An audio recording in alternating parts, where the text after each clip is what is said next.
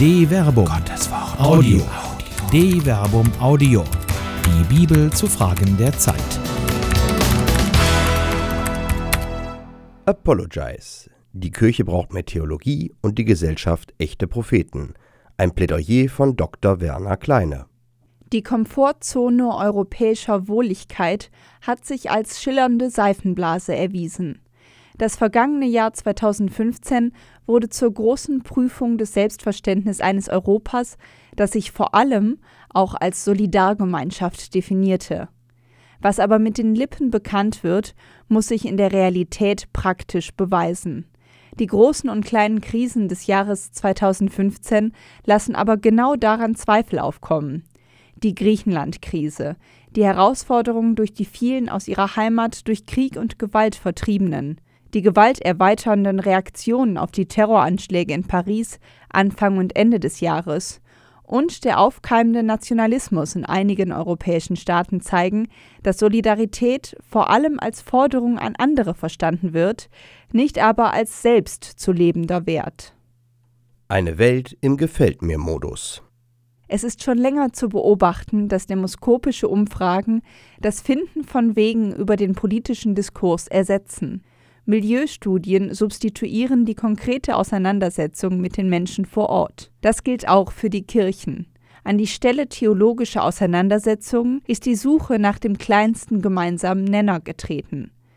Man will, wie es ein hochrangiger Beamter einer deutschen Großstadt sicher stellvertretend für viele Glaubende sagte, den Glauben zwar fröhlich bekennen, aber nicht unbedingt rechtfertigen.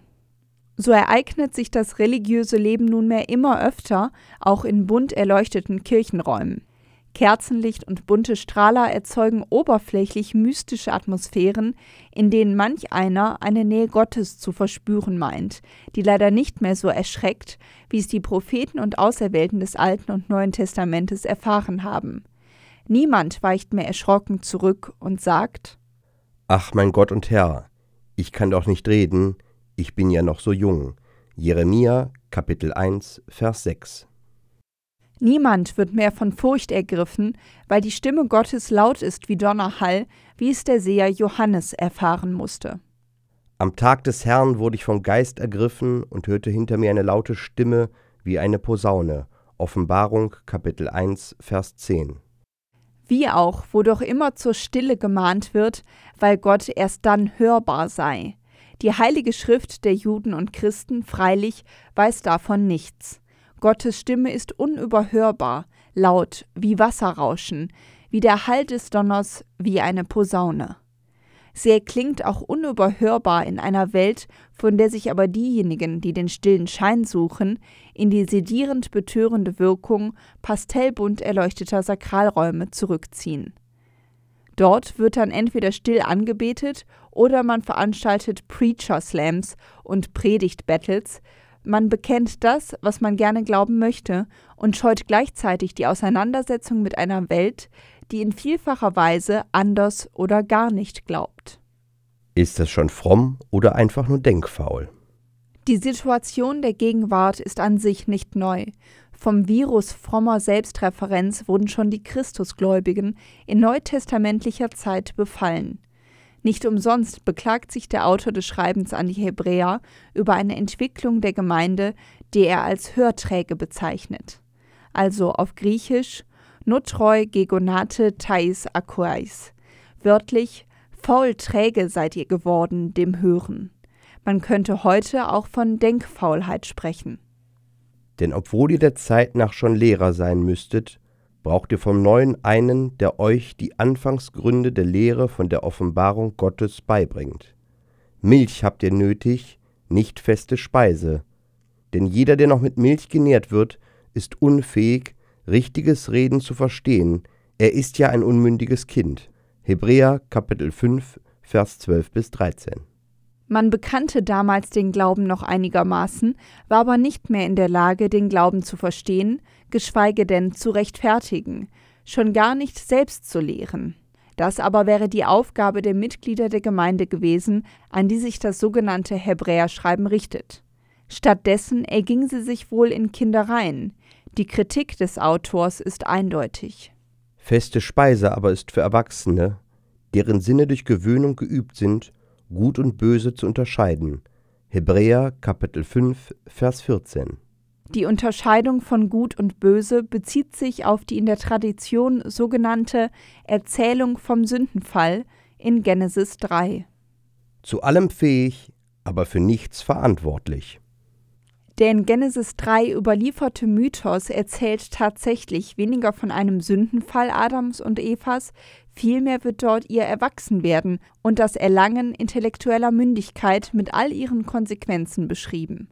Eine einfache Beobachtung macht die rasante Entwicklung der Persönlichkeiten Adams und Evas deutlich. Vor Beginn der Erzählung wird fast beiläufig erwähnt, dass Adam und Eva nackt sind. Beide, Adam und seine Frau waren nackt, aber sie schämten sich nicht voreinander. Genesis Kapitel 2, Vers 25. Die ungenierte Nacktheit, mit der sich Adam und Eva gegenüberstehen, erinnert an Kleinkinder, die sich ihrer Nacktheit eben nicht schämen. Es ist der geradezu paradiesische Urzustand des Menschen mit all seiner Unbekümmertheit, in der er bar jeder Verantwortung umsorgt und gepflegt wird. Genau so leben Adam und Eva im Garten Eden. Es wird aber gerade die Nacktheit sein, die im weiteren Verlauf der Erzählung eine besondere Rolle spielen wird. Gott, der Schöpfer, hat im Garten für das Gedeihen Adams und Evas alles bereitgestellt. Zwei Bäume wachsen in der Mitte des Gartens, der Baum des Lebens und der Baum der Unterscheidung von Gut und Böse. Der Schöpfer verbietet den beiden Menschenkindern von diesen beiden Bäumen zu essen. Eltern wissen, nichts ist geeigneter, eine Übertretung zu provozieren als ein Verbot. Und tatsächlich können die Menschenkinder nichts anderes. Die Versuchung, groß sein zu wollen, ist übermächtig. Sie essen schließlich vom Baum der Erkenntnis von Gut und Böse. So zur Unterscheidung fähig geworden, werden sie sich auch ihrer Nacktheit bewusst. Da gingen beiden die Augen auf, und sie erkannten, dass sie nackt waren. Sie hefteten Feigenblätter zusammen und machten sich einen Schurz. Genesis Kapitel 3, Vers 7. Werdet erwachsen. Adam und Eva sind gereift, aus schamlosen Kindern sind Personen geworden, die beschämt sein können. Gott der Herr rief Adam zu und sprach, Wo bist du? Er antwortete, Ich habe dich im Garten kommen hören, da geriet ich in Furcht, weil ich nackt bin, und versteckte mich. Darauf fragte er, Wer hat dir gesagt, dass du nackt bist? Hast du vom Baum gegessen, von dem zu essen ich dir verboten habe? Genesis Kapitel 3, Vers 9 bis 11. Jugendlichen gleich, die zu allem fähig, aber für nichts verantwortlich sein wollen, weist Adam jede Verantwortung von sich. Die Frau, die du mir beigesellt hast, sie hat mir von dem Baum gegeben, und so habe ich gegessen. Genesis Kapitel 3, Vers 12. Gott aber nimmt Adam und Eva in die Verantwortung. Sie sind zu Jugendlichen gereift, ihre Reifung ist aber noch nicht abgeschlossen. Sie müssen erwachsen werden. Die Unterscheidungsfähigkeit von Gut und Böse war der erste Schritt zum Erwachsenwerden, das in der Übernahme der vollen Verantwortung abgeschlossen wird. Mündig ist, wer nicht nur Gut und Böse unterscheiden kann, sondern wer auch die Verantwortung für sein Handeln übernimmt. Mündig ist, wer wirklich schuldig werden kann. Das ist die Quintessenz der Erzählung von Genesis 3. Gott stellt Adam und Eva nicht nur das Nötigste für das Überleben im wahren Leben bereit, indem er ihnen Fälle macht, mit denen sie ihre Nacktheit bedecken können. Er gibt ihnen auch den Auftrag, als Erwachsene ihren Lebensunterhalt selbst zu bestreiten. Schließlich verhindert er den Rückfall in die paradiesische, letztlich aber doch infantile Unmündigkeit, indem er sie aus dem Paradies entfernt.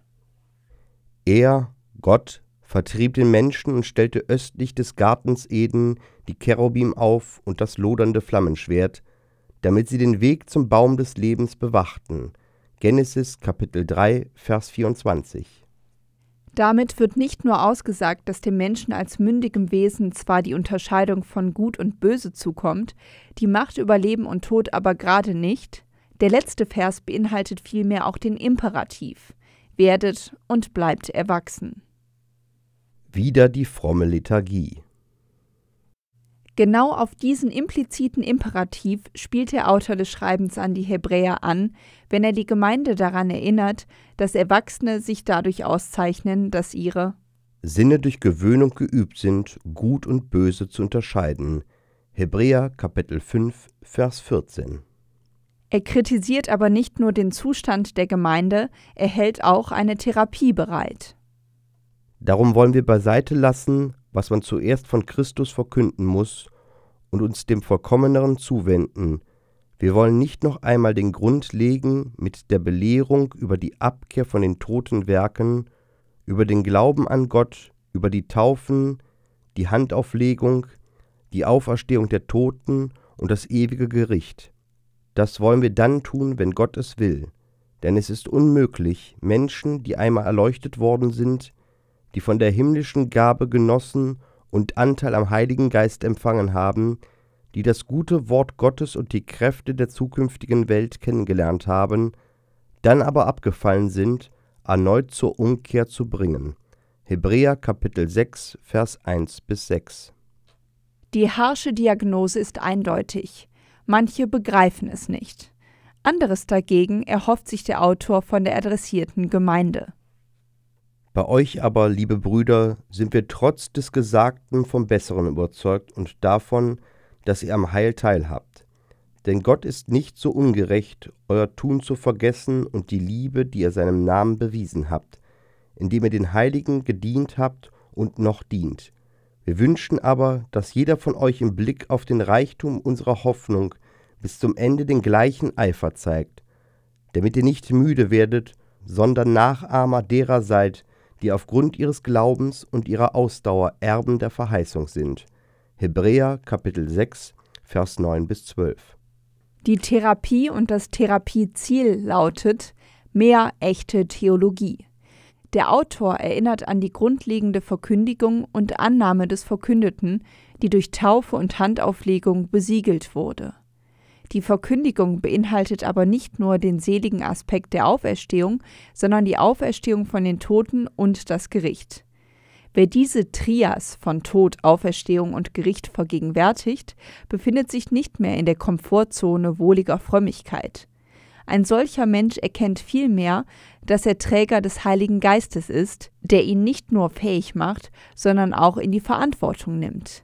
Die adressierte Gemeinde hatte in früheren Zeiten bereits unter Beweis gestellt, dass sie diese erleuchtende Erkenntnis besaß. Jetzt aber ist sie lethargisch geworden. Sie übernimmt keine Verantwortung mehr für die Verbreitung der Lehre. Sie sollten selbst schon Lehrer sein, verhalten sich aber wie unmündige Kinder. Der gemeinsame Nenner ist zu klein für wirklich Großes. Diesen Eindruck kann man auch gewinnen, wenn man auf den gegenwärtigen Zustand der Kirche schaut. Die Herausforderungen der Zeit sind gewaltig. So konstatiert der Jesuit Eckhard Bieger mit Blick auf die Herausforderungen, die sich aus der Konfrontation mit einer gewalttätigen Interpretation des Koran, wie sie sich durch die Gräueltaten von Daesh auch auf das theologische Gespräch mit und über den Islam ergeben. Man könnte nun erwarten, dass die Christenheit die intellektuellen Ressourcen für eine Auseinandersetzung, die durchschlagenden Argumente bereitstellt, die der Islam nicht mit der Behauptung wegwischen kann, die westlichen Staaten seien von Gott abgefallen und daher in ihrer Konzeption irrelevant. Man hört eigentlich eher Stimmen, die dafür plädieren, den Islam zu verstehen. Das ist eben jene Suche nach dem kleinsten gemeinsamen Nenner, die kein Dialog ermöglicht. Da lässt man sich eher gegenseitig in Ruhe. Man stört niemanden und wird nicht gestört und ist dann doch überrascht und wird von Angst befallen, wenn die eigene, so begründete intellektuelle Nacktheit bewusst wird. Welche christlichen Prediger erklären den Gottesdienstbesuchern, dass der Unterschied zum Islam nicht in der Verschleierung oder der Burka, in der Geltung der Scharia oder anderen kulturellen Ausdrucksformen besteht, sondern im Gottesbild, unter theologischen Gesichtspunkten ist der Islam nichts anderes als eine arianische Form der Gottesferne. Gott ist nicht Mensch geworden, sondern thront in einer fernen Welt. Jesus ist auch nicht am Kreuz gestorben, sondern ist mit Maria Magdalena nach Persien gegangen. Der Himmel ist nicht zuerst Erfahrung der Nähe Gottes, das sexuelle Begehren bleibt deshalb die höchste Erfahrung und wird endlich erfüllt.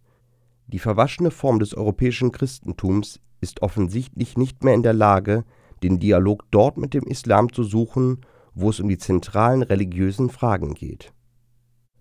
Leuchtkräftig sollt ihr sein, nicht geschmacklos. Die Gegenwart fordert wieder zur Apologie heraus. Die Therapie, die der Autor des Hebräerbriefes der Gemeinde verordnet, ist neu aktuell. Es reicht schon lange nicht mehr, den Glauben fröhlich zu bekennen. Ein solcher Glaube ist gesellschaftlich irrelevant. Das Diktum Jesu ist eindeutig. Ihr seid das Salz der Erde. Wenn das Salz seinen Geschmack verliert, womit kann man es wieder salzig machen? Es taugt zu nichts mehr, es wird weggeworfen und von den Leuten zertreten. Matthäus Kapitel 5, Vers 13 bis 16. Glaube ist eben nie Privatsache.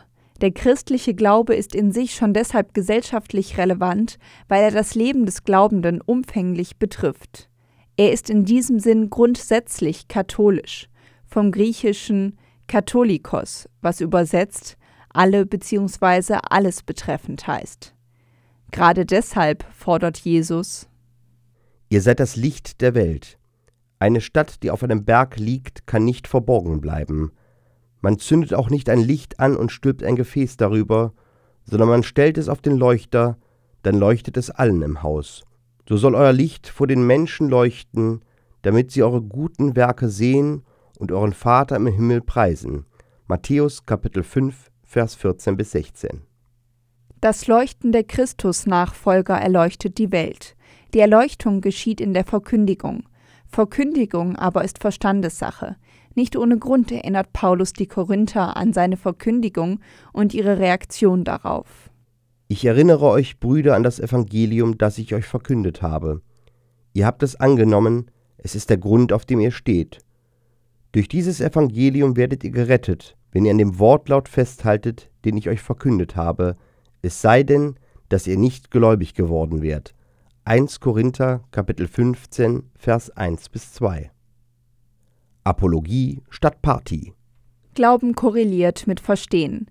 Man glaubt nicht einfach an etwas. Das ist eben kein Glaube. Glaube ist Erkenntnis, die Verstand und Verstehen voraussetzt und nicht übergeht. Das ist der Grund für die Mahnung des ersten Petrusbriefes, wie sich die Christusnachfolger gerade in der Welt und den Herausforderungen der Welt gegenüber verhalten sollen. Seid stets bereit, jedem Rede und Antwort zu stehen, der nach der Hoffnung fragt, die euch erfüllt. Aber antwortet bescheiden und ehrfürchtig, denn ihr habt ein reines Gewissen, dann werden die, die euch beschimpfen, weil ihr in Christus ein rechtschaffenes Leben führt, sich wegen ihrer Verleumdungen schämen müssen.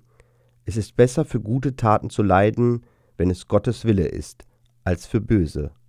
1 Petrus Kapitel 3 Vers 15 bis 17 vor allem der erste Satz ist schon so oft zitiert worden, dass er schon wieder als Sedativum wirkt. Dabei enthält er ein wichtiges Stichwort. Apologia, wörtlich übersetzt Verteidigung, Rechtfertigung. Der Christ muss jederzeit und jedem Rechenschaft über den Glauben ablegen. Christsein ist vor allem auch eine intellektuelle Herausforderung. Das Geglaubte muss auch wirklich verstanden werden, nicht einfach das, was man selbst glauben möchte, sondern das, was der Grund des Glaubens selbst mit all seinen Konsequenzen ist. Dabei lassen die folgenden Verse aufschrecken. Christsein kann man nicht in der Komfortzone wohliger Frömmigkeit. Christen ecken an. Christsein ist keine Partyexistenz. Nicht umsonst lautet die letzte, die achte Seligpreisung, die sich ob ihrer Endstellung besonders einprägt. Selig seid ihr, wenn ihr um meinetwillen beschimpft und verfolgt und auf alle mögliche Weise verleumdet werdet. Freut euch und jubelt, euer Lohn im Himmel wird groß sein, denn so wurden schon vor euch die Propheten verfolgt. Matthäus Kapitel 5, Vers 11. Nicht, dass jede erfahrene Kritik schon Ausweis göttlichen Prophetentums wäre. Gleichwohl scheut der Prophet die Kritik nicht. Dem Partykatholizismus fehlt es letztlich an gesellschaftskritischem Potenzial.